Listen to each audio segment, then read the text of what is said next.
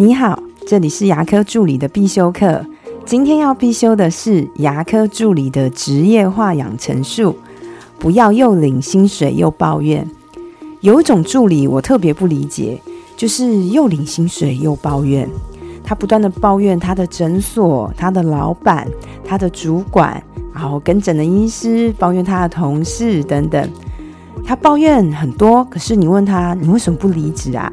他就有很多理由，他可能会说：“因为我有经济压力啊，我还是有小孩要养啊，哎，这里薪水比外面高一点嘛，我都做那么多年了，也习惯了。我有啊，我提过离职，只是老板不让我走，大概都是这些理由。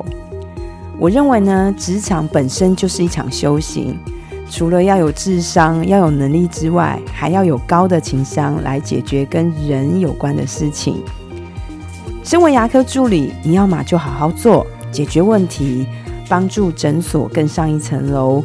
如果你真的看不过去，不能接受，那就离职走人，不要做。世界上不可再生的资源就是时间，时间的成本是最贵的。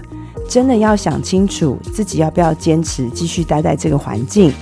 如果真的很不喜欢，看不过去，那就请离开。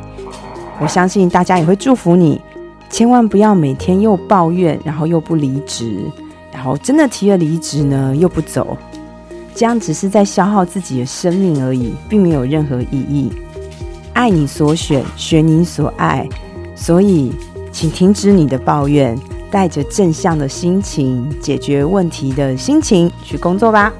我今天的分享就到这边。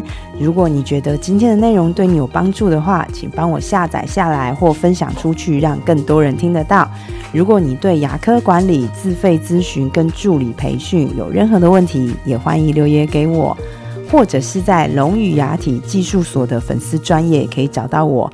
我们下次再见了，拜拜。